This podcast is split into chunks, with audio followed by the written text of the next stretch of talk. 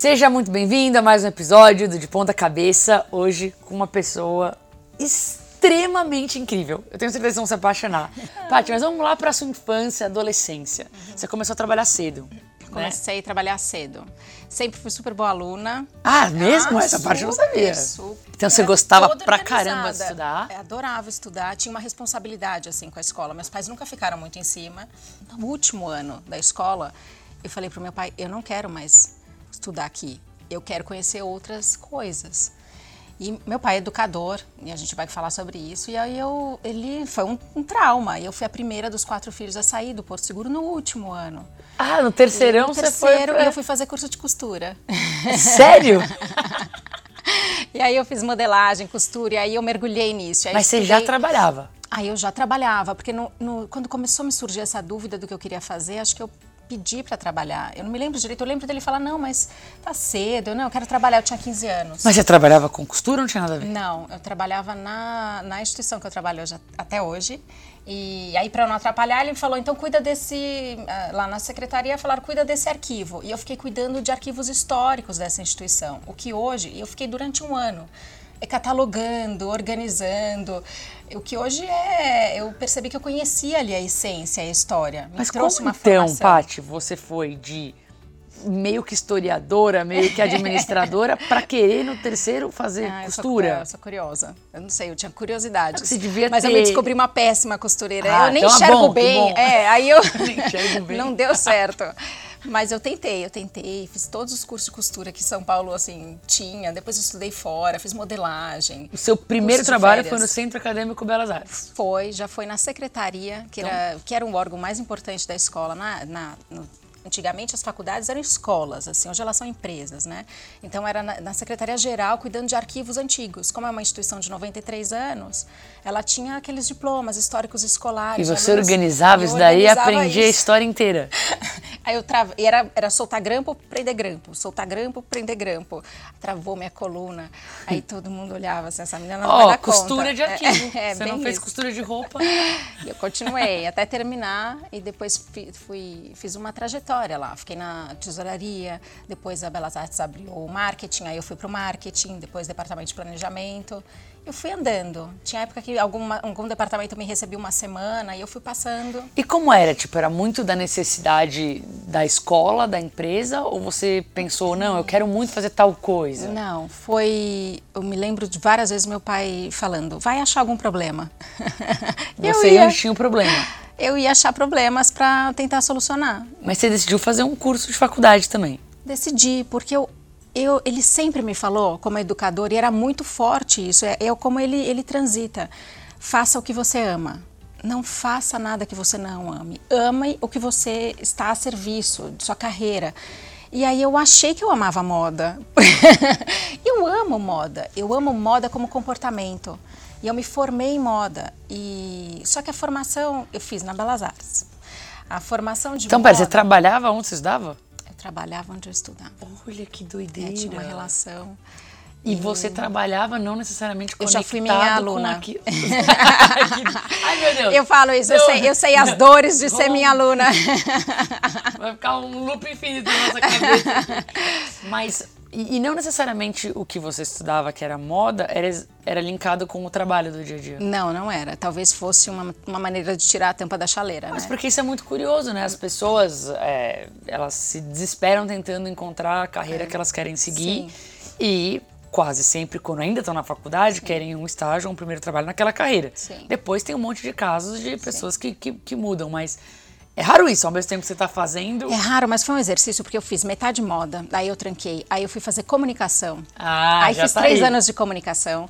E aí eu era minha cliente oculta, porque eu fui subindo nos meus cargos na Belas Artes. Então, quando eu terminei moda, eu legal. já tinha um cargo de ascendência, os professores me conheciam. Então, às vezes, eles entravam na minha sala de aula para resolver questões, sabe? Enfim. Enquanto você ainda era aluna. É, e eu era minha, minha cliente também, que- oculta. Então, eu, eu verificava como era o funcionamento da, da Belas Artes. Ali foi. Era, era dúbio, mas foi muito bom. E, e eu enfim, eu me aproximei dos professores, do momento acadêmico, da metodologia, eu fui me aproximando mais da, da linha educacional da Belas Artes a partir do meu olhar de aluna mesmo. Que legal. E que eu acho que eu, eu Em tempo até real hoje, até, né? Em tempo real. eu pude ir aplicando ali vários exercícios. Eu acho que tem uma coisa muito bacana, né? Que às vezes as pessoas pensam, tem que ser ultra expert para ensinar alguma coisa para alguém. Uhum. Só que quando você vira expert, você distancia daquela pessoa que está agora aprendendo. Uhum. Então, quando você está passando pela experiência ou acabou de passar pela experiência, você tem uma empatia muito maior. Com certeza. Com aquela. Então, eu sempre gostei daquele lance de aplicar logo depois que aprendeu, uhum. aplicar logo depois que aprendeu. E eu estava junto com os alunos. Então, eu estava com os alunos, né? E eu permaneço estudando na Belas Artes. Vira e mexe, eu faço alguma coisa lá dentro. Eu participo, às vezes, da palestra de curio... das palestras de Curiosa.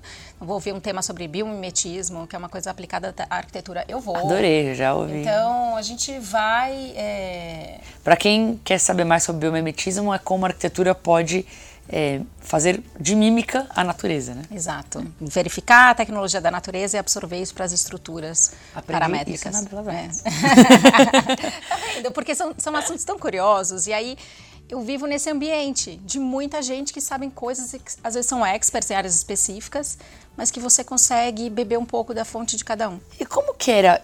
Seu pai tocava a instituição. Uhum.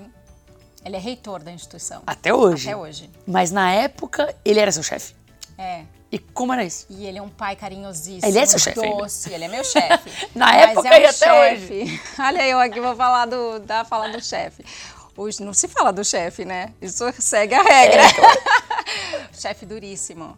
Então, nós somos em quatro irmãos, assim. Acho que eu que dei conta mesmo de, de ficar próximo dele. Ele tem um maior. Ele me respeita, tenho certeza, a gente tem uma relação muito boa, mas é um chefe duríssimo, duríssimo em termos de eh, não atrapalhe o funcionamento dessa empresa. Você está a serviço dessa empresa, essa empresa não está a serviço de você. Então eu tive uma criação de servir, algo, algo que não é também, que ele também não entende que é dele, porque tem 93 anos. São 93 anos de história, é um, é um, um legado de gerações. Ele fala que a instituição não precisa dele, não precisa de mim, ela, ela já existe, ela tem uma missão muito forte. Então, isso eu fui doutrinada. Eu fui assim, e não é na, na moleza. Paty, e os lados. Eh, bom, tem. Essa dureza pode ser apaixonante uhum. e pode ser desesperadora, né? Uhum. Eu acho que para você é apaixonante, é apaixonante, Que, é, que é ótimo. Uhum. Também, eu adoro pessoas duras. Acho que a gente aprende muito mais Sim. dessa maneira do que na fofura, assim. É, a nossa cultura latina tem um lance de valorizar a fofura. de elogiar muito, né? É. Então, como pai, ele me elogia muito. Como chefe, não é sempre. Tem não, uma separação. Não, é. não agrado. Tempo todo. Mas é um desafio também que rola de. Poxa, mas tão jovem, fazendo tanta coisa. Ah, mas ela é da família, né? Que ah, tem, tem. tem Porque se a pessoa não tem conhecimento é, das tem. coisas que estão acontecendo. Tem um preconceito, mas eu fui. Como eu comecei com 15 anos, eu fui passando por vários departamentos, muita gente cresceu comigo. E naquela época se contratava esse jovem cidadão de 15 anos, que não se chamava jovem cidadão. Jovem aprendiz, cidadão. É, hoje em dia se chama jovem cidadão. Então tem uma geração da Belas Artes que hoje também estão na gestão da escola que estava comigo na época.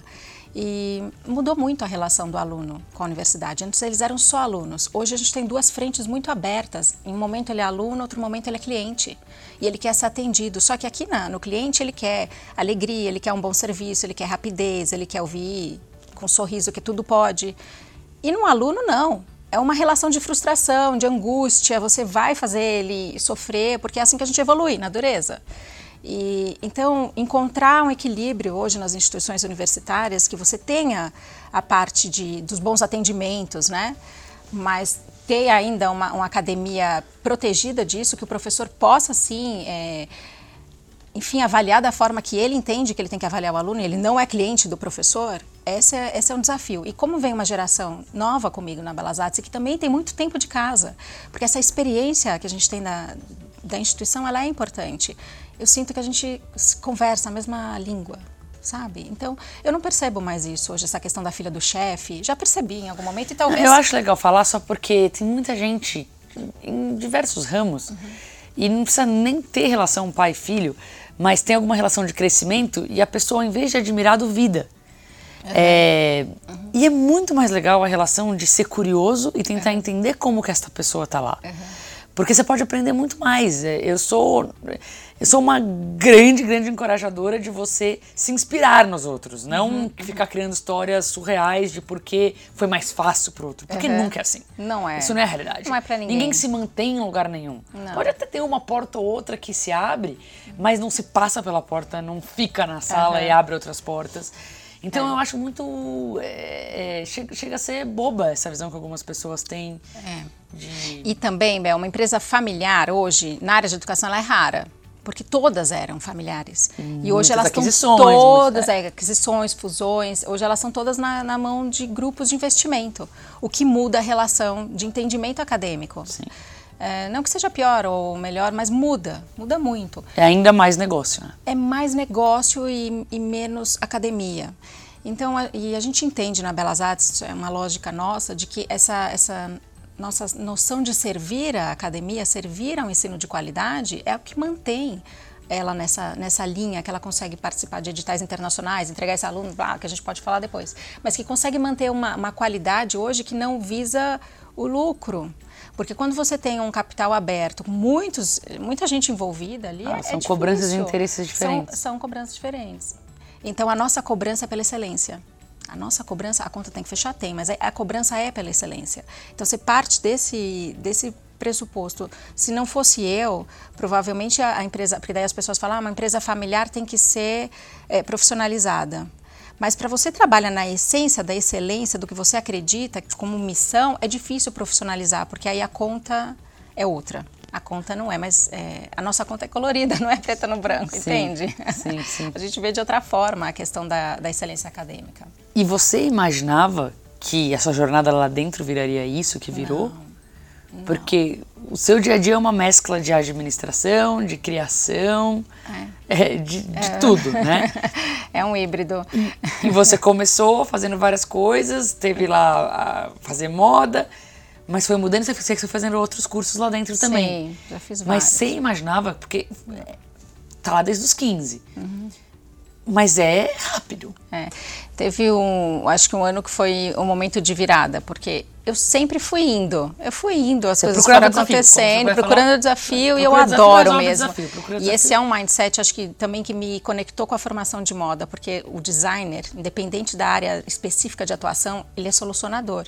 Então, a hora que eu encontrei isso na moda, eu falei, é, e aí a moda ainda é rápida, né? Ela é efêmera, é um, todo dia você mata um, um leão, então fez sentido para mim. Mas em 2010, o meu pai estava com câncer, muito da pesada. E aí você fala, bom, aquela pessoa que é a tua figura, Sim. a que você a reporta força, todo dia, a força é. tal, e que base. é a cabeça da instituição, não ficou bem. E aí ficou um tempo parado, e aí ficou internado. E aí as pessoas vieram para mim, toda a empresa. Patrícia, o que é para fazer com isso? Nossa, oito anos atrás, quanto é. você tinha? É, eu tinha 26. Não, eu, é, eu, lembro que 26 eu ganhei, eu, eu virei o cargo, eu tinha 27. Isso. Praticamente os alunos lá. Parecia aluna ainda, né? Mas eu já tinha, eu já tinha 11 anos de experiência, vai, de Belas Artes. Mas esse ano, aí eu percebi que gestores que normalmente se reportavam a ele todo dia começaram a me ligar. O que é para fazer com isso? o que, que ele faria? E aí eu comecei a também dar muita autonomia para os gestores, porque a gente tem uma equipe muito boa. E, e ele foi também. Aí ele toma, então, então toca, toca isso daqui. Ele me deu uma carta branca com, com algumas ressalvas, que funciona assim até hoje. Pode e... falar algumas ressalvas ou não? Ah, são ressalvas. Não, não, são ressalvas é, fiscais, contábeis, jurídicas, quando eu realmente olho e falo o que está acontecendo hum. aqui, coisas que eu não consigo traduzir e que eu vou aprendendo, né? Até pela minha formação, talvez mas que não tem como um, gestor não ficar fora disso. Sim. Mas são momentos que ele ainda conduz é, questões muito do MEC, que ele está muito envolvido no, em todas as associações que representam as instituições no, particulares do Brasil. Então, essa hora eu já, eu tô mais no, eu sou o chão de fábrica. eu tô lá em contato com todo mundo no dia a dia da escola, falando com, com os 30 departamentos e é isso que a gente... Isso há oito anos? Isso, há oito anos. E aí eu, eu percebo que nós temos uma equipe muito coesa e aí ninguém faz nada sozinho. Então, eu hoje sou um pouco porta-voz da Belas Artes, mas isso foi uma coisa que me doeu muito, porque eu acho que a Belas Artes é tão diversa, ela é tão de todo mundo. É, vamos dar um contexto para quem talvez não conheça, né? Gente do Brasil, todas as vezes fora do Brasil que assiste.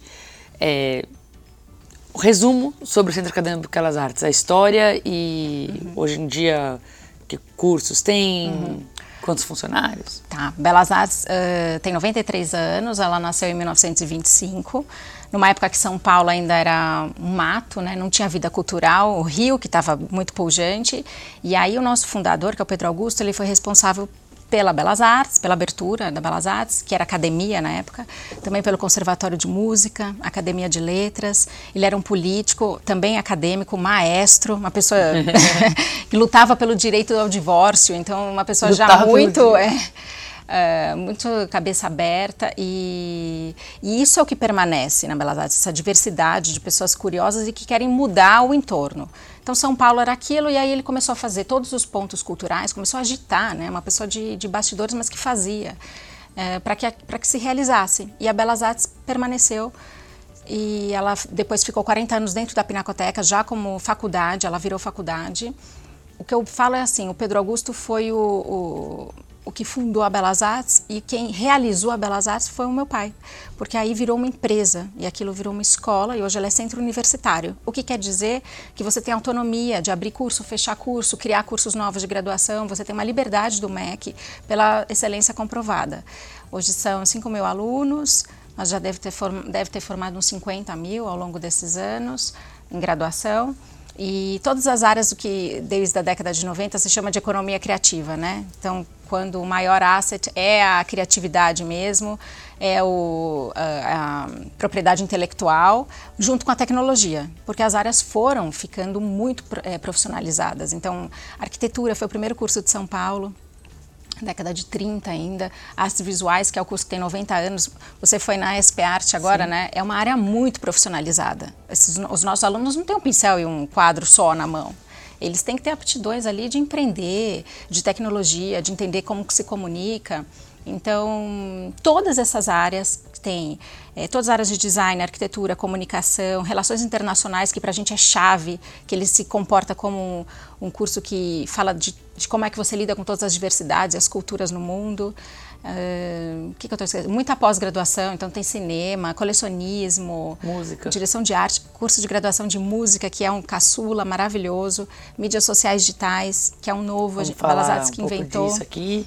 E, enfim, é esse é o nosso universo. E ao longo dos últimos oito anos, assim, bom, eu já tive a chance de visitar, conheço a equipe, eu sou é, suspeita para falar porque eu gosto muito e realmente o que a Paty está falando aqui eu posso testemunhar que é uhum. fantástico.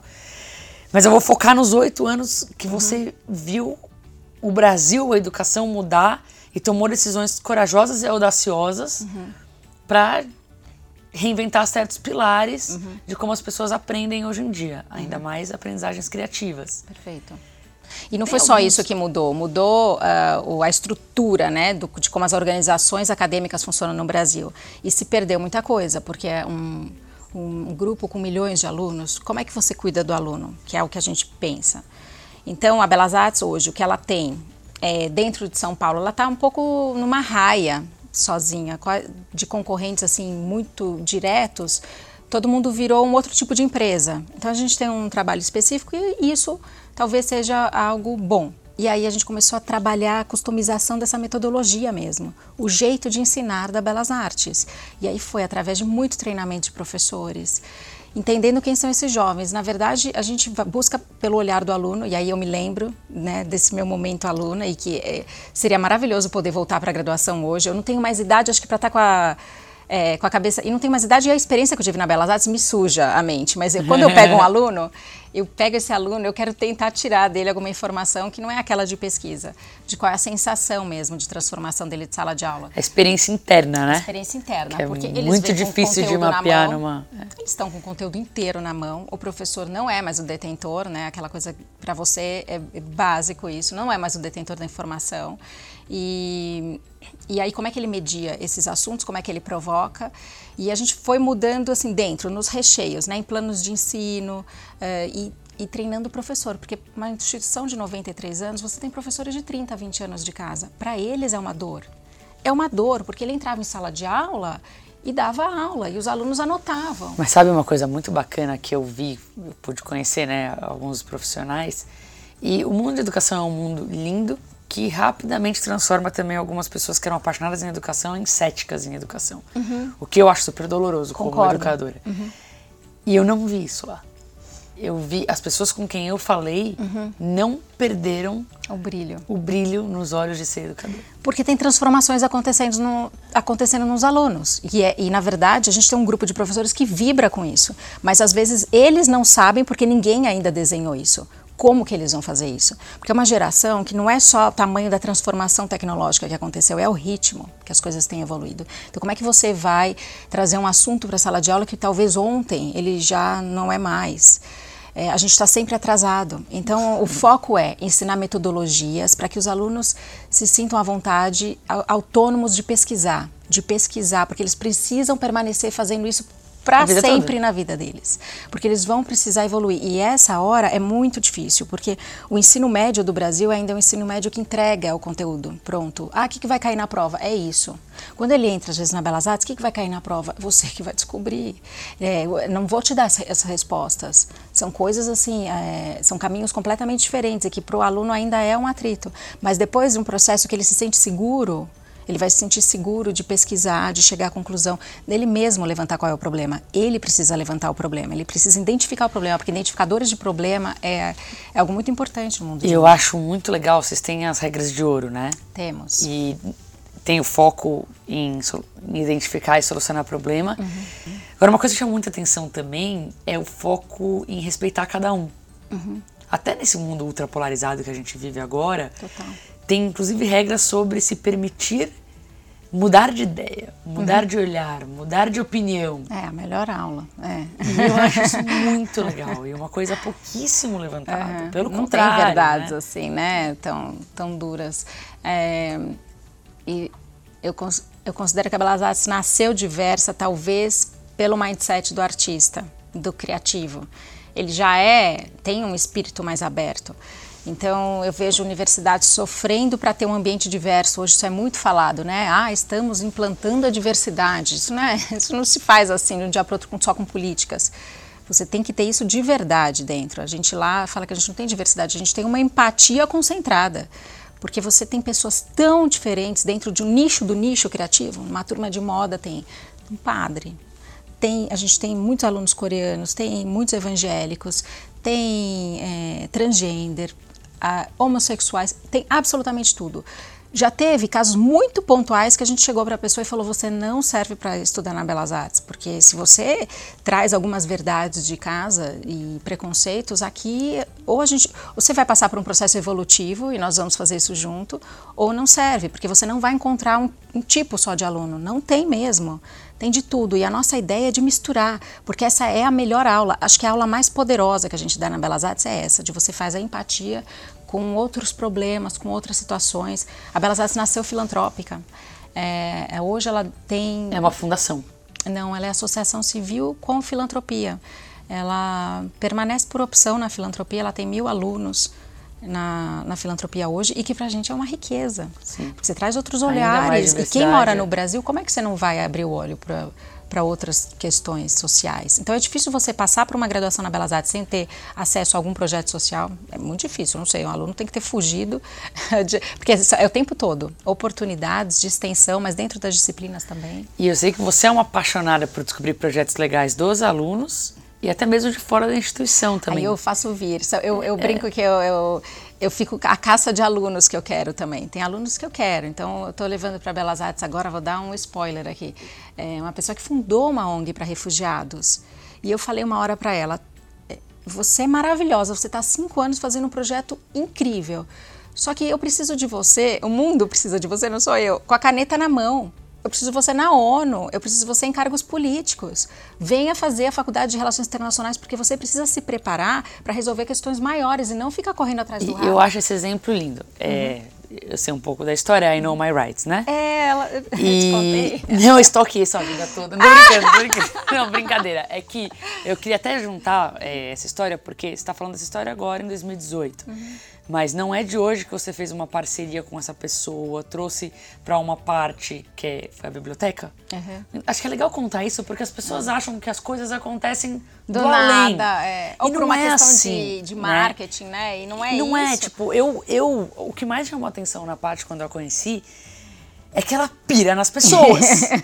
é, isso vai ser muito bom, também pode nos trazer problemas na vida. Eu já tive coisas maravilhosas e grandes problemas na minha vida, porque eu piro nas pessoas, quero fazer coisa junto.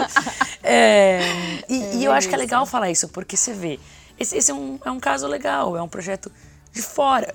Que uhum. você gostou muito, uhum. que você aproveitou que tinha a sua. Você pode explicar melhor uhum. do que eu, mas fez várias mini ações ou várias coisas juntas ao uhum. longo do tempo e anos depois falou, cara, testando é pra vir pra e errando, testando e, e errando, porque ela tomou a iniciativa de montar uma ONG para receber refugiados que estavam vindo para o Brasil da Síria, crianças, cuidar de crianças e ajudar essas crianças a se colocarem nas escolas. Ela acabou virando o braço formal da ONU da parte de refugiados, o Acnur.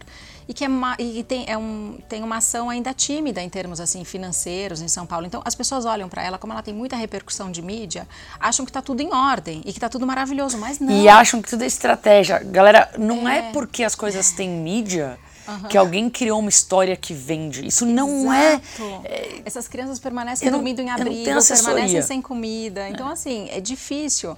Mas ela conseguiu já muita coisa. Não tem. É a própria formalização da ONU vai, acho que vai impulsionar. Mas sabe pessoas que realmente têm um propósito de vida? Eu me apaixono nessas. Pessoas que têm um propósito. Então é esse propósito? Definiu? Vamos embora. Porque eu sei que eu tenho hoje uma, uma cadeia, uma rede mesmo. A rede acadêmica, ela te ajuda nisso.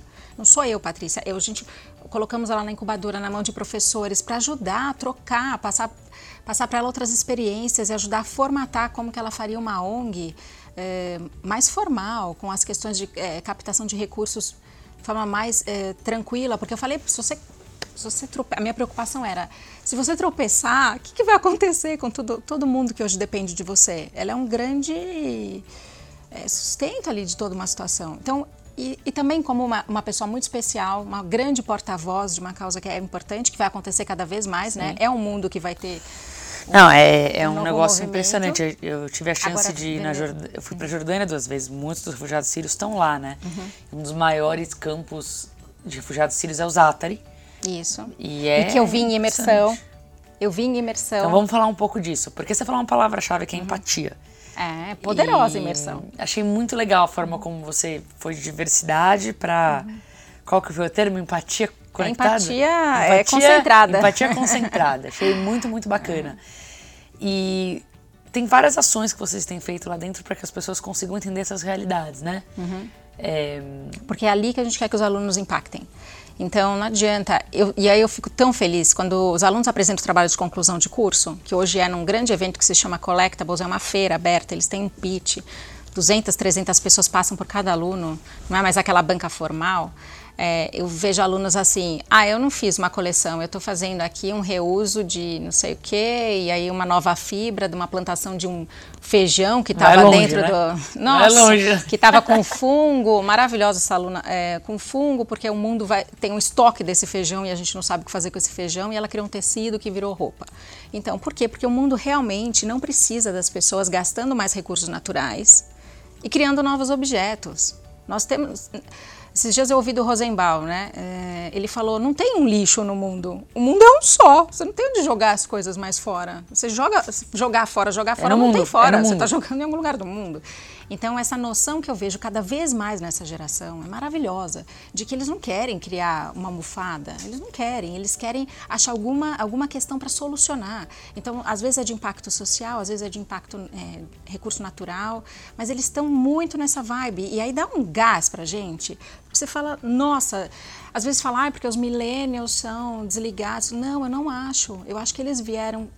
É, é tanta informação, às vezes ficam perdidos, mas agora que eles acham foco, os meninos solucionam coisas espetaculares. E se todo mundo pegar um pedacinho, pronto, né? Vamos ter uma geração melhor. E o Brasil tem isso. É, essa, coisa, essa questão da diversidade, dos olhares múltiplos, muito dentro da gente. Tá no DNA, né? Tá no DNA. E, e vendo isso, é, essa troca também entre o que a instituição quer fazer de novo, o que os uhum. alunos querem para a vida deles, o que o mercado precisa, é, tiveram diversas coisas, como collectibles, que vocês resolveram fazer de forma diferente, do processo seletivo Uhum, ao processo De de, conclusão. finalização. Uhum. Vamos entrar em alguns exemplos, porque eu quero que as pessoas entendam mini coisas que no final são Impactam. grandes diferenças Uhum. e a coragem que precisa ter para fazer isso. É.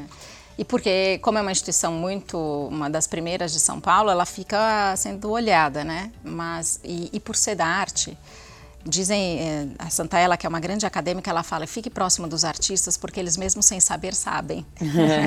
Às vezes a gente faz na sensibilidade, no acerto e no erro, é muito o mindset de uma startup mesmo, Sim. permanece assim, o que eu acho que é correto.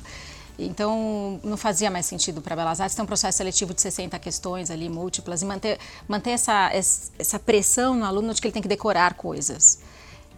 Então, do dia para outro, você senta com, com uma turma de acadêmicos e aí parece uma reunião de bar, sabe? Porque todo mundo tão, tá todo mundo tão se divertindo, é delicioso. Vamos criar um novo projeto de E cada um tem as seletivo. suas premissas também, e cada um tem as suas, né? Claro, e, a- e é o debate que é o saudável.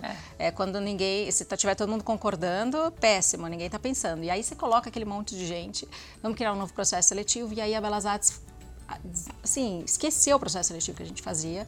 Hoje ele é um processo seletivo que primeiro o aluno é inserido dentro de uma plataforma digital, e ele fica ali tendo... é, um incentivo a se, a se pensar. Como, qual é o propósito dele? Tem uma coacher que faz todo o direcionamento para ver se ele achou o propósito de vida dele, mesmo se ele escolheu a escola correta. Isso pro processo seletivo. É, é porque eles estão confusos. Estão muito confusos. Então, a, a nossa ideia ali é que, e que já vai criando essa comunidade. Depois, no- na última semana, ele recebe um artigo científico, ele recebe um filme, um podcast, que são que a gente não, não- é, fala, olha, você- esse é o conteúdo que você tem que saber para a prova. Esse ano foi toda a história e algumas críticas é, sobre o Frank Lloyd Wright, que foi um arquiteto, mas que atuou em todas as áreas, música, moda, design de produto. Ele foi um internacionalista, ele era uma pessoa múltipla. Que como- aprender a pensar ao redor de um case. é, exato. Era um case. E ele também era uma pessoa que atuava muito com a questão do recurso natural. E ele, mesmo na década de 60 e 70, ele já teve uma projeção mundial. Maravilhoso. E, e aí os alunos pegaram todo esse conteúdo e vieram para a prova. Quando ele- e a gente falou, tragam o celular carregado. Tragam o celular carregado.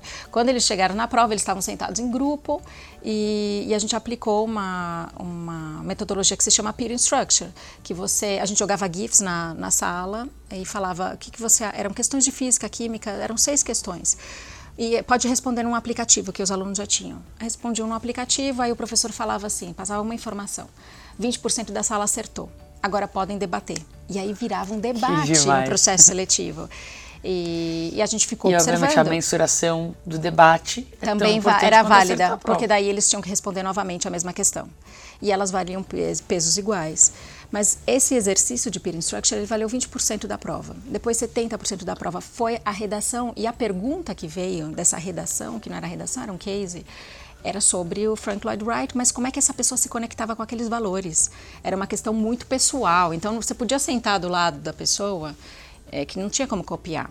Era, era um, ali você tinha que colocar a É, é linkado com o seu repertório, com a essência. sua essência, né? A gente avaliava também português, óbvio, mas foi essa, foi essa questão mais de, de socioemocional. E aí eles fizeram essa redação e depois teve uma habilidades específicas de cada curso, que tinham os mais variados exercícios. Foi delicioso. Sabe um dia delicioso?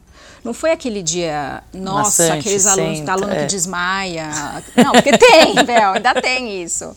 O menino não come, não dorme, chega na É- prova é e dó, né, desmaia. no e aí, pra dia. quê? Porque depois vai entrar numa universidade que não funciona mais dessa forma. Ninguém mais precisa decorar tudo aquilo. Eles já sabem, eles têm muita informação.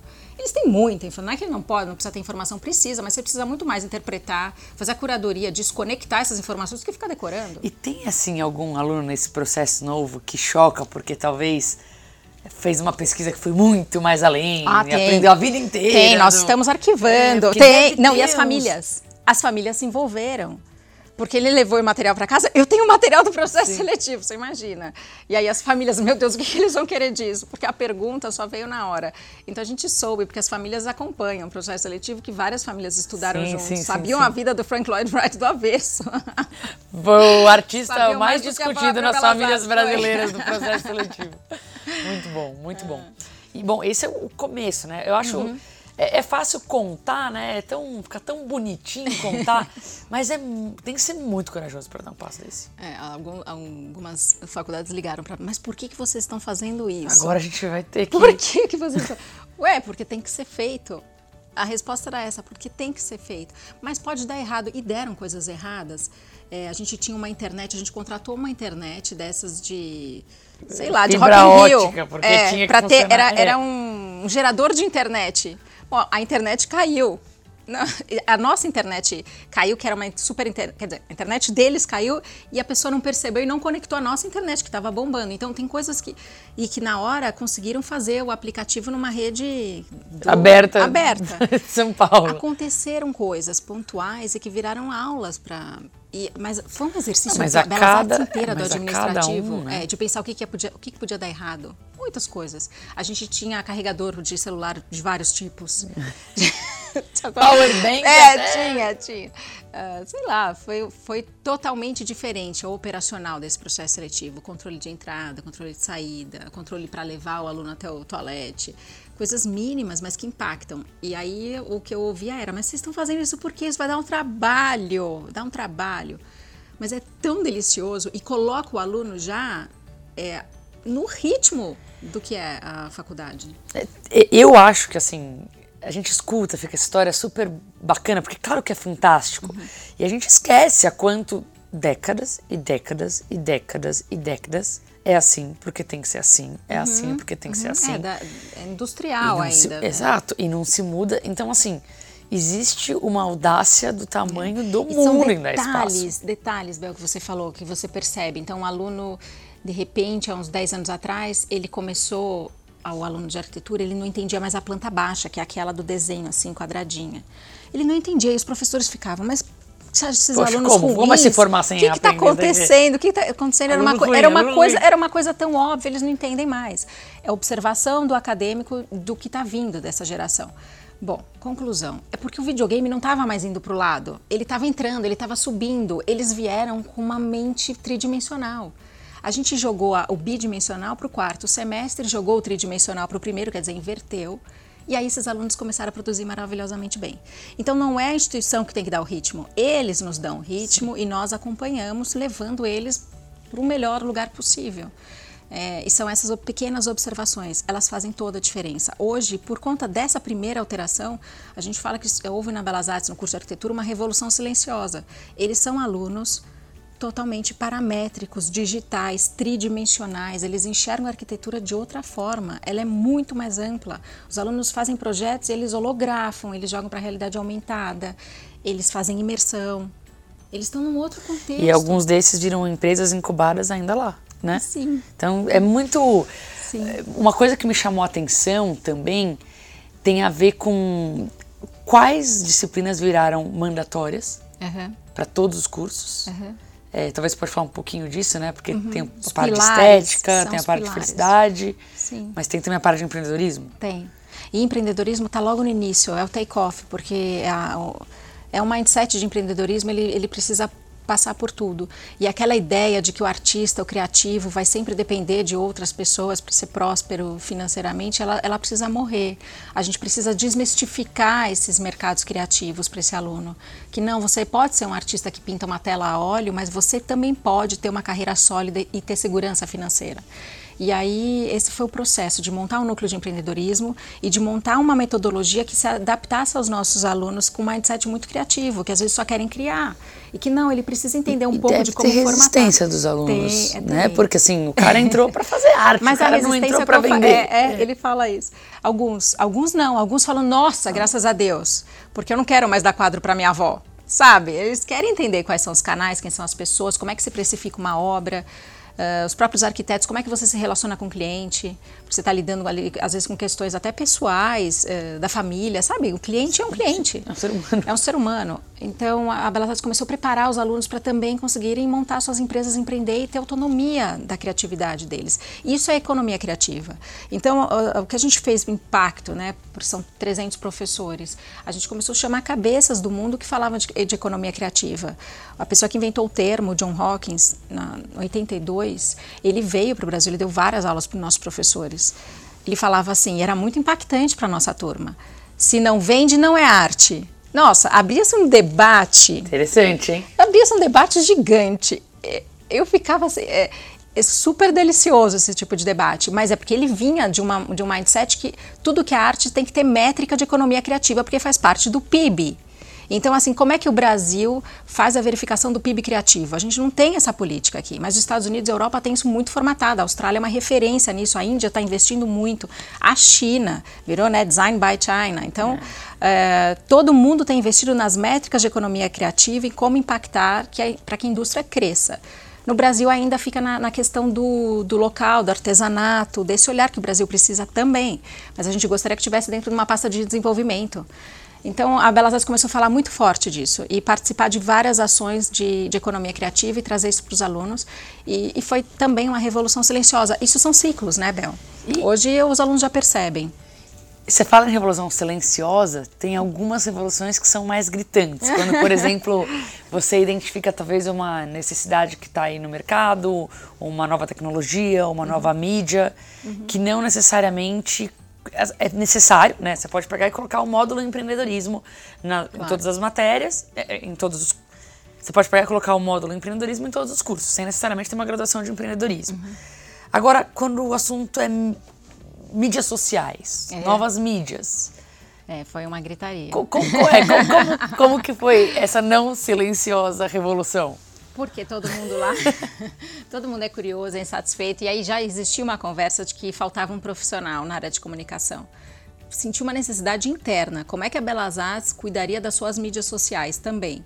Ai, meu Deus, agora quem é? O dono que cuida da mídia social? É o marketing? Mas é, ele, ele é a persona? Então ficou, era, já existia uma dúvida. E nós tínhamos já a assessoria da Alice Ferraz há muito tempo, porque a gente tem várias assessorias de imprensa que cuidam dos alunos. E ela um dia chegou, ela estava montando a plataforma F-Hits, que é uma plataforma de é, influenciadores de moda, e que virou um, um, novo meio de comunicação, estudando muito. E ela falou: Eu acho que é um novo profissional. Existiu uma mentoria forte dela, nós sentamos durante um ano e meio com vários acadêmicos do mundo inteiro, com profissionais do mercado, com pessoas da, das indústrias que não tinham esse profissional. E é um negócio que não dá para olhar em quem já fez, porque ninguém tinha feito. Ninguém tinha feito tinham cursos específicos, né? Muitos cursos específicos de nicho e, e curta livres, duração, curta e... duração. E a gente não, batendo no pé que tinha que ser uma nova graduação, porque era no, um novo olhar para a comunicação, porque essa pessoa ela tem uma formação que é, requer uma questão imagética, ele precisa ter noção de direção de arte, ele precisa ter noção de texto, de textos específicos para cada mídia independente da mídia que for, é a análise daquilo. Ele precisa ter uma noção violenta de métricas, programação, SEO, entre um monte de softwares, como fazer a análise, a interpretação daqueles todos, aquela big data, e, e empreender nesse, nesse mercado? Como é que você faz dinheiro? E tá com bom. aquele olhar que você falou de entender mudança a cada minuto, porque... Porque quantas pessoas das mídias sociais que eu recebi, influenciadores grandes, ah, eu tenho um milhão de seguidores, mas não ganho um real.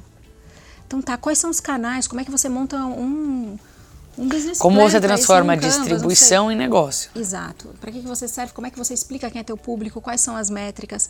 E aí a primeira turma, ela foi muito sofrida, porque nós fomos, por ser uma escola é, com idade, não tradicional nem antiga, mas com idade, uma senhorinha... É, nossa, por que, que uma escola tão tradicional está criando um curso de blogueira? E era uma maneira de... E viam assim. E viam assim. E ainda falavam isso de forma pejorativa. Pejorativa. E a gente defendendo a carreira também, da é, blogueira na época. Começa por aí, era, né? Não... É. Defendendo, defendendo as novas carreiras, porque nós somos. Quando abriu um curso de moda no primeiro no Brasil, foi um escândalo. Quando abriu arquitetura também foi, não precisaria de arquitetos, eram engenheiros. então, é, nós acompanhamos esses processos. É muito interessante, né? Como depois, décadas depois, parece depois, que era nossa, simples. como é que você vai é. viver sem né, um arquiteto? Eu acho que mídias sociais digitais é a mesma coisa. Eu, não, eu falo sério mesmo, se meus filhos estivessem na fase adolescente e eu fosse orientar um curso, eu diria que seria esse. Porque se eles tivessem aptidão, mas porque é um curso que ele está muito próximo da realidade, da necessidade, não só de um mercado enorme. Esses meninos têm é um diploma mosca branca. Eu não consegui contratar nenhum para Belas Artes. Foram todos. Estão voando pelo mundo. Uh, pra, dentro de empresas. A maioria não são influenciadores, tem influenciadores do curso também, alguns bem famosos, mas é, são pessoas que entraram para cuidar da, da, reputação das empresas dentro das mídias, com muita inteligência é, comunicacional, de venda, de marketing, de imagem. É muito legal, Bel. Eu acho interessantíssimo, eu acho extremamente importante. É, e tem um termo que eu gosto muito, que é tradução de realidade. É que tradução. é como você traduz. É. E eu imagino quanto foi desafiador traduzir para o mercado, para os pais, até para alguns alunos. Sim. O que é realmente esse Sim. curso Sim. E porque já passou do momento de... Já passou, isso, de tê-lo. E as universidades estrangeiras são apaixonadas por esse curso. A nossa coordenadora... Ele é o primeiro do Brasil? Primeiro ele é o primeiro do Latina, Brasil, da América do... Latina, e no mundo não tem uma graduação específica de mídias sociais digitais. Então é o primeiro do mundo. Mas semana que vem mesmo, uh, a Carol Garcia, que é a professora por trás Sim. disso, que é uma mente brilhante, uma das pessoas assim que eu mais respeito na academia, ela está indo para um congresso internacional apresentar o curso, porque foi solicitado. Então, existe um olhar para esse novo profissional. A gente entende que é um profissional necessário mesmo.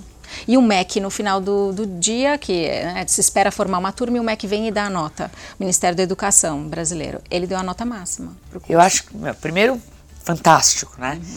Mas eu acho que é bem legal mostrar para as pessoas como que isso funciona. Que as pessoas escutam o MEC, o MEC, o MEC, é. e ninguém sabe. É, uhum. Se você é um centro universitário, você, você pode, autonomia. você tem autonomia para criar novos cursos. Sim. Mas o MEC tem que validar no final. Só que depois de uma turma, ele valida. Ou seja, você toma o risco, toma o risco. de talvez fazer uma turma que não vai é se formar. É uma startup. É.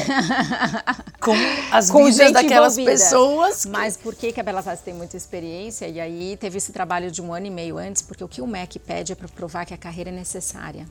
É isso que ele olha. É isso que ele olha. E o MEC está muito aberto às novas carreiras, porque ele, ele sabe, todo mundo sabe, que tem carreiras que as pessoas ainda entram na faculdade e elas não existem mais, elas não vão existir, ninguém sabe o que vai ser.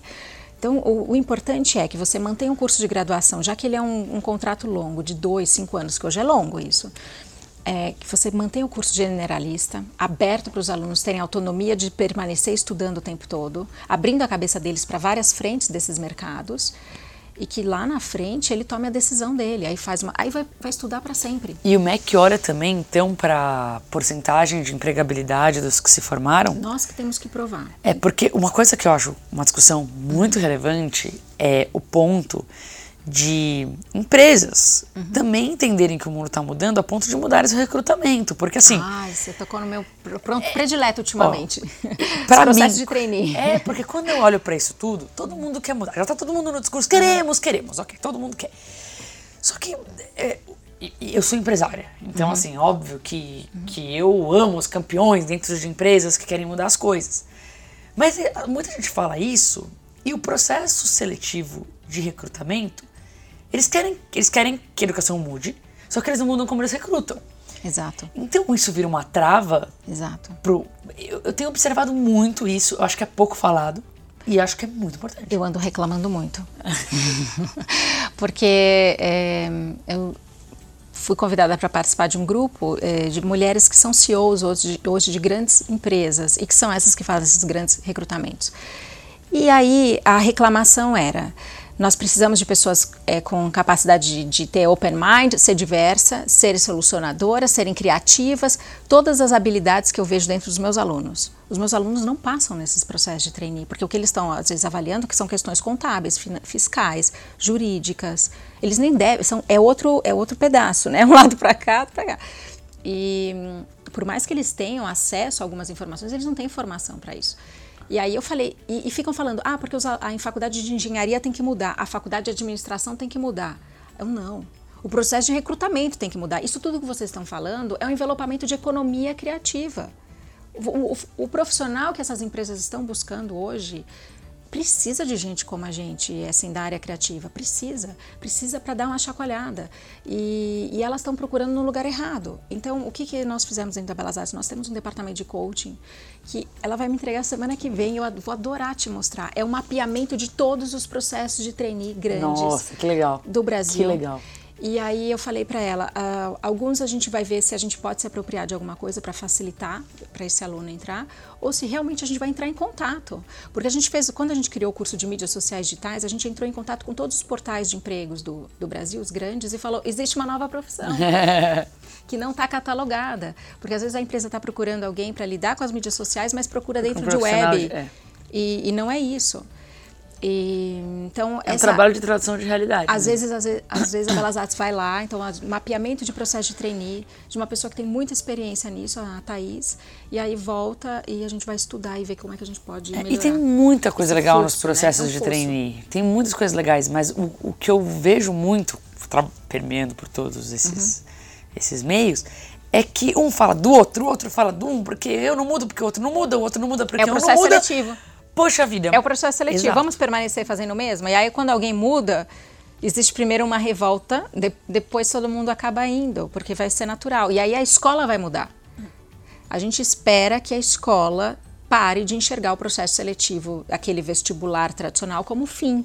Porque senão pode ser o fim do aluno adolescente ali que está saindo do, do ensino médio. Não pode. E esse é o foco hoje. As escolas, ah, nossa, foi tão bem no, no Enem. Eu fico preocupada, porque eu não acho que é isso que faz uma boa escola. E sabe o que eu acho muito bacana? Pô, a Paty começou o nosso episódio falando que ela foi muito boa aluna. É, eu também. Era ultra nerd, eu sou nerd até hoje. Mas é, eu acho que vai levantar um ponto que é bem legal, que é assim. Pode parecer é, bom você ser inteligente naquilo que o mundo acha inteligente. Eu sempre tive muita facilidade com matemática, então, nossa, ela é muito inteligente. Pode parecer bom, mas também pode ser muito ruim. Porque você acaba achando que você tem que seguir aquilo, porque só Exato. aquilo tem valor Exato. naquilo que te mostraram. Exato. Né? Então, eu acho que é uma discussão muito mais ampla e você vê. Era muito fácil. Você foi beneficiada por esse sistema. No começo parecia bem, porque você enco- ia de encontro. Suas inteligências iam de encontro ao que o Com a mundo demanda. julgava inteligente. Mas eu acho que é- também por a gente ter visto tanta gente que é ultra inteligente, que, que não vai de encontro, Que quebraram um pouco Que as precisa regras. mudar Que isso. questionaram, né? O meu aluno é muito questionador, os nossos professores são muito questionadores. Não existe. esse- a gente brinca que o maior. hum, hum, todo mundo é insatisfeito. Então, ser questionador é uma, é uma coisa, é uma dádiva da Belas Artes e que nos faz andar, andar, andar, andar e mudar e nos questionar o tempo todo. A gente sempre acha que está tudo ruim. E eu, eu, eu, no começo eu falava, meu Deus, mas, mas não é um processo de alegria, é um processo de evolução mesmo. Tem e é de autoconhecimento, e ele é duro. E aí é, é muito bom trazer pessoas hoje, da, a gente faz isso na Belas Artes, médicos, biólogos, engenheiros, nossa, é, são verdadeiras estrelas, porque traz o contraponto. E aí traz todo mundo para um caminho que é o do mundo, que é um caminho de permear todas as áreas, inteligências múltiplas, né? É isso que o mundo precisa. O mundo precisa de inteligências múltiplas para criar soluções inovadoras. Isso acho que é um consenso. Então, a Belas Artes também está saindo, de- nesses últimos anos, dessa da bolha do, a- do artista, do criativo só, e trazendo pessoas, às vezes, que são muito duras nos dados, que pra gente é interessante. Pra dar um choque de Pra dar um realidade choque, ali. É, e, claro, a gente sabe que a aprendizagem é contínua para sempre. Uhum. Não é que começa o processo seletivo, começa a aprendizagem, termina no Collectables, termina. Mas Uhum. você já falou do começo. Vamos falar um pouquinho de como esses alunos se graduam hoje.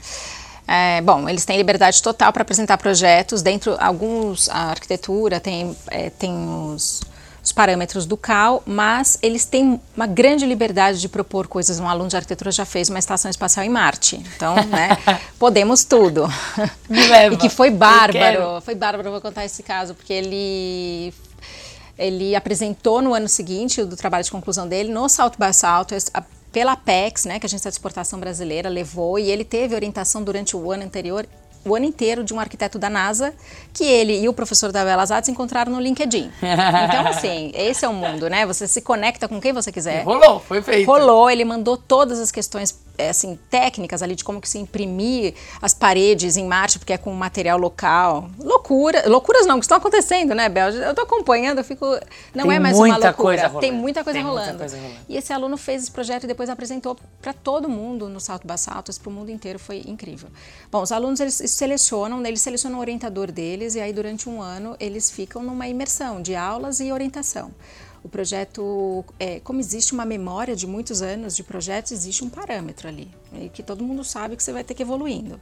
E antes era uma banca formal, então você entrava quatro professores, você apresentava durante uma hora, uma hora e meia, e os professores faziam depois aquela avaliação, super formal, né? Uma academia.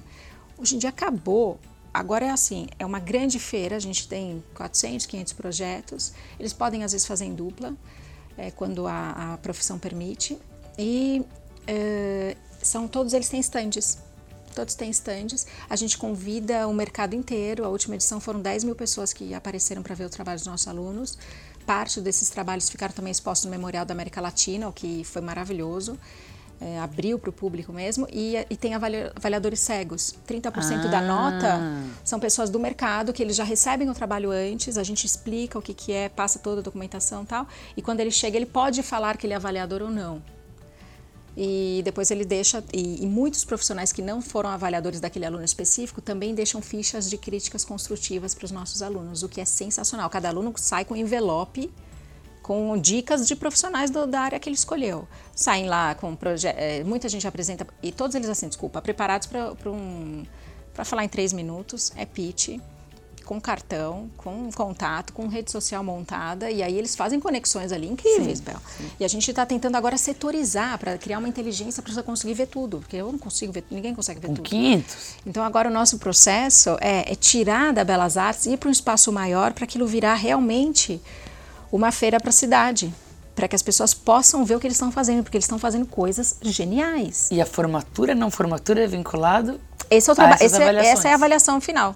O professor vai avaliar, tem, ainda tem três professores que passam na banca, avaliam, tem dois dias para isso. Em algum momento é o professor que vai estar tá lá. E, e, mas é essa avaliação, é uma avaliação real. Isso aqui Sim. funciona, isso não funciona, por isso não está bom aqui, não está bom ali.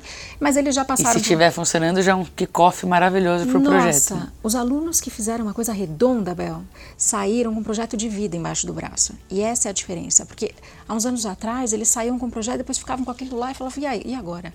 Agora eu vou para o estágio. Agora eu vou para a vida real. Agora vou, é. aí, ah, agora eu vou para a vida real e não se conectou. E mudou. Foi uma mudança muito radical e também da, foi iniciativa da Carol Garcia, que é essa super acadêmica, ela é a cabeça disso. A Belas Artes passa eu, a fazer eu isso acho muito legal. Eu conheço a Carol, uhum. é o máximo. Você fala acadêmica, as pessoas imaginam, é uma grande acadêmica. É. Daí você imagina ela, assim, Não, tipo, 96 porque ela anos. transita. E ela é super despojada, super legal. É. Então eu acho que essa é uma quebra muito legal que você e toda a sua equipe traz. Poxa, a Paty tá lá tocando um centro Não, e eu tô formando, eu tô, eu tô atrás né? de uns né? alunos que eu não vou deixar sair de lá nunca. Eles sabem, porque eu fico, você vai ser meu professor, você vai ser meu professor. Então a gente. E, e na verdade, o MEC nos obriga a ter os títulos acadêmicos. Então, uma pessoa, quando ela tem o título mestrado, doutorado, pós-doutorado, ela tem que ter participado de muito congresso, tem que publicar muito, publica, publica, publica. E, e tem muita gente que faz isso e não tem os títulos, Sim. né? Eu sei. Uh, mas é, tem esse processo e aí você vai gerando um, assim, é um métier mesmo. Então, quando eu falo é uma grande acadêmica, é porque gente do mundo inteiro tem uma, essa pessoa como referência, acadêmicos, Sim. entre as universidades. Isso, e as universidades, quando elas fazem essas parcerias de mobilidade acadêmica, elas não são questões financeiras, de imagem, nunca são são questões de academia mesmo. Então eu tenho interesse nessa sua pessoa, eu tenho interesse nesse seu projeto. Ah, eu tenho uma outra pessoa aqui na minha universidade fazendo a mesma coisa, vamos conectá-las. Isso é mobilidade acadêmica, você, você conecta saberes. Então a Carol Garcia faz muito isso. E agora o Collectables entra também para pós-graduação da Belas Artes, porque a gente percebeu, bom, vários cientistas dizem que a, a adolescência foi para 25 anos. Quando a gente percebe, eh, começou a olhar o, o forma, os nossos alunos de pós-graduação, muitos estão inseridos no mercado, mas não estão fazendo o que querem, não gostam, pessoas que querem dar uma, uma mudança de vida. Então a gente falou, vamos fazer o Collectables, porque ele também precisa dessa oportunidade. Na hora que as pessoas vêm olhar o todo, achar, e que a gente percebeu que o mercado adorou. Esse, então agora vai ser pós-graduação. Muito legal. Muito legal. Precisa... É, e, e, eu acho que é. Eu adoraria ir no Collectables, eu não fui ainda. Uhum. Eu acho que é muito legal as pessoas que gostam de educação entender que o caminho acadêmico também é um caminho que pode ser muito bacana. Muito. Ainda mais se estiver inserido num lugar que questiona, num lugar que é. tem audácia de tentar fazer de forma diferente. Uhum. É um equilíbrio de receita de bolo, né? Você ter os parâmetros do MEC, as exigências, porque eles ainda entram muito na parte de conteúdo. Eles fazem uma prova final, que avalia a, academia, avalia a universidade. Isso é complicadíssimo, porque daí aquela autonomia prova, é. que você tem não é toda autonomia. É, mas eles precisaram fazer isso porque o, o Brasil é, é continental. E, e aí você colocar a tua essência, a tua personalidade, o que você acredita, cons conseguir fazer as parcerias internacionais, conseguir ter professores às vezes que você é, quer. eu ia puxar agora para as parcerias internacionais uhum. mesmo. Eu acho que você e, e a Belas Artes tem buscado levar esses alunos que você mencionou aqui, que tem projetos incríveis, para o mundo. Né? Ah, tem esse grande desafio. Você já mencionou é. É, South by Southwest, uhum. e eu sei que tem Miami, tem Milão. É. Que está sendo esse approach para conseguir é, fazer as artes de alunos já durante a faculdade? Tem uma visibilidade global às vezes.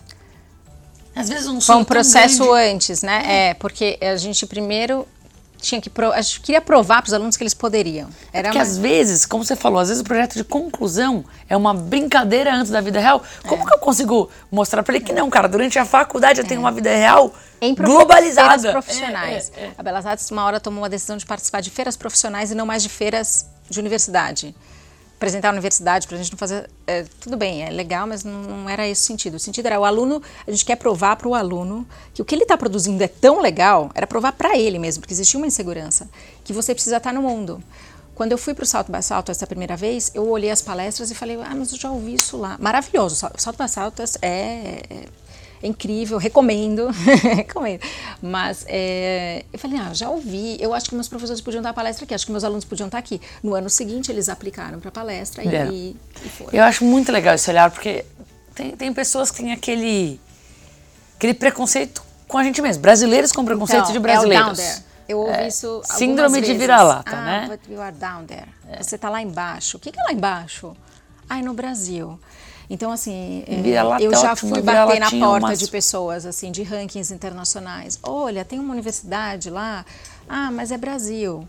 Isso acontece. E então, o que a gente está fazendo como estratégia maior? Colocando alguns acadêmicos nossos, que na academia se chama emprestar, professores nossos dentro de universidades estrangeiras, porque a gente está levando saberes nossos e mostrando como é importante você ter uma faculdade que representa a essência estética também da América Latina.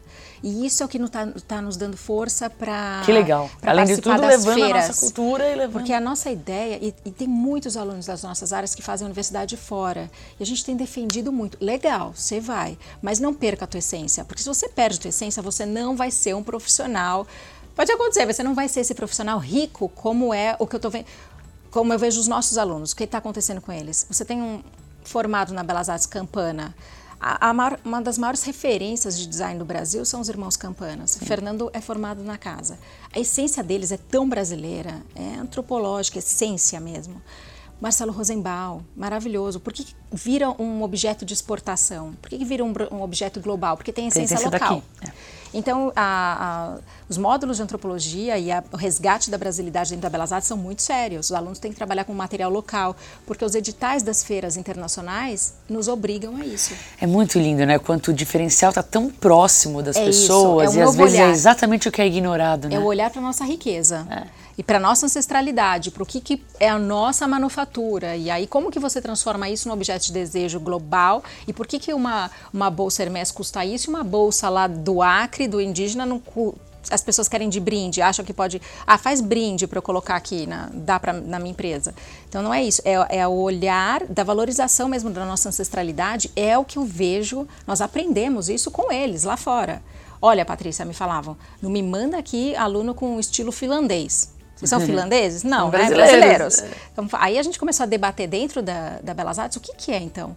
E aí a, o Memorial da América Latina nos deu muito suporte e a gente permanece numa via de mão dupla para a gente alimentar esses alunos das nossas essências e, e, assim incentivando eles que busquem esses resgates é, essenciais fora de São Paulo, vá, vá para outras cidades, vão ver outros materiais, vão ver te outras tecnologias ancestrais.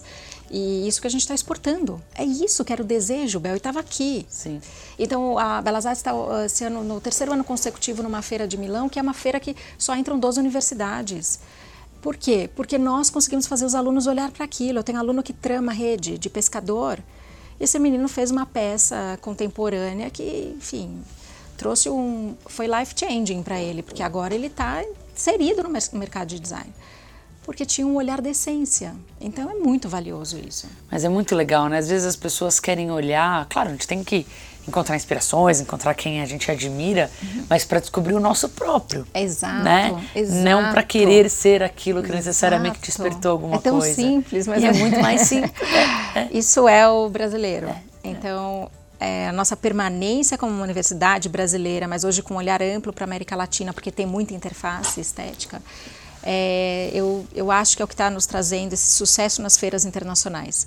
O nosso aluno que foi para o Salto Basalto, a estação de Marte, era uma arquitetura muito brasileira, é linda. É, tinha, você batia o olho e falava, ah, é Brasil. Então, é, é, muito. Eu já fui, levei alunas para o Catar. O Catar teve uma troca de intercâmbio. Ah, incrível, Bel. Foi um ano trocando informação entre alunos, alunos de uma universidade de Catar e da Belas Artes, de moda isso.